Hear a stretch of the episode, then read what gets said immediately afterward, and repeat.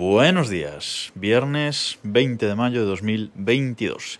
Y vamos con una recomendación que hace tiempo que no hago ninguna, y es que esta semana he ido por fin al cine a ver Doctor Strange 2, Doctor Strange y el multiverso de la locura. No sé por qué no se titula Doctor Extraño, porque sigue siendo Doctor Strange, pero bueno, creo que la primera se había titulado Doctor Extraño. Pero bueno, esta segunda parte de, de esta saga dentro del, del, MCU, dentro del Marvel Cinematic Universe, pues eh, es una mm, continuación, básicamente, pues a la historia de todo este universo, multiverso que está creando Marvel, Doctor Extraño y el multiverso de la locura. Y vaya, si es una locura.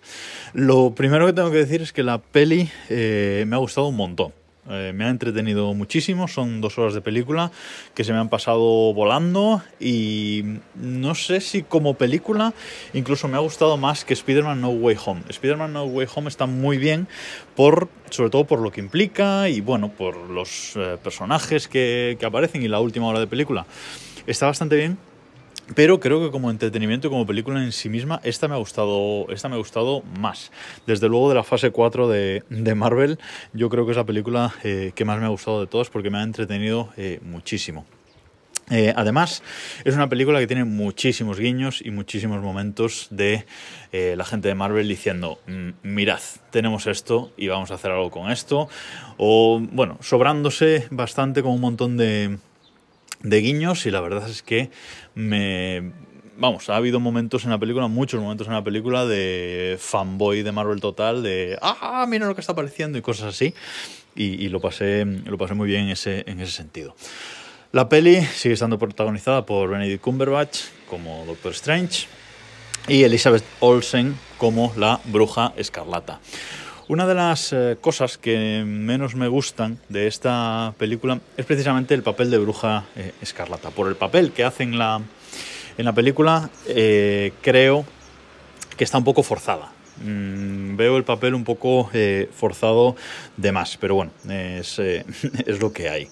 También me sorprende que nos presentan, nada más arrancar la película, en el primer segundo ya, un nuevo personaje que no ha aparecido en los eh, trailers eh, previamente y es un personaje pues que va a ser muy importante en el, en el MCU, en el universo de, Marvel y me ha, me ha, sorprendido, no digo más, no quiero eh, hacer spoilers, pero es un personaje que está bastante bien.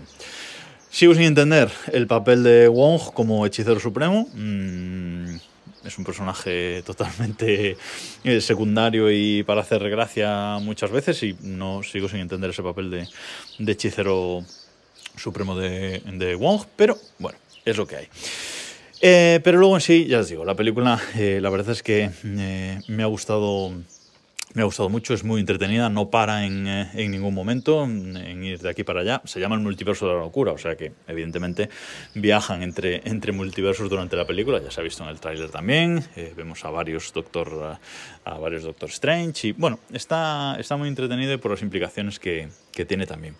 Es una película dirigida por Sam Raimi, que es el, eh, el director de las Spider-Man originales, de las Spider-Man de Tobey Maguire pero en esas películas eh, Raimi estuvo muy comedido. Pero si conocéis su otro cine, eh, entenderéis qué ha hecho en esta, en esta película, porque es una película que tiene momentos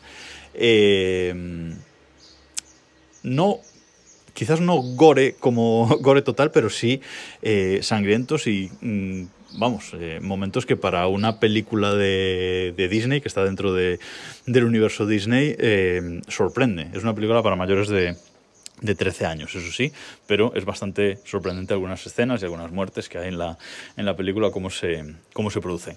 Y bueno, ya en la parte final de la película hay una ida de olla mm, espectacular que, bueno, me hacía partirme de, de risa con cómo se le ha ido la olla a, a Raimi en esa parte final de la, de la película.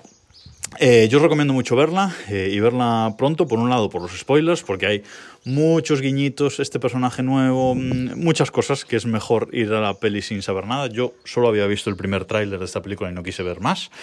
Y eh, la verdad es que lo agradezco porque, eh, vamos, eh, súper, súper contento de haber ido así con todas las sorpresas, porque hay muchísimas sorpresas en esta, en esta película. Así que vedla pronto y mmm, vedla con ganas porque os aseguro que os va a entretener. Por lo menos os va a entretener. El guion en sí mismo os puede gustar más o menos, pero entretener os va a entretener muchísimo.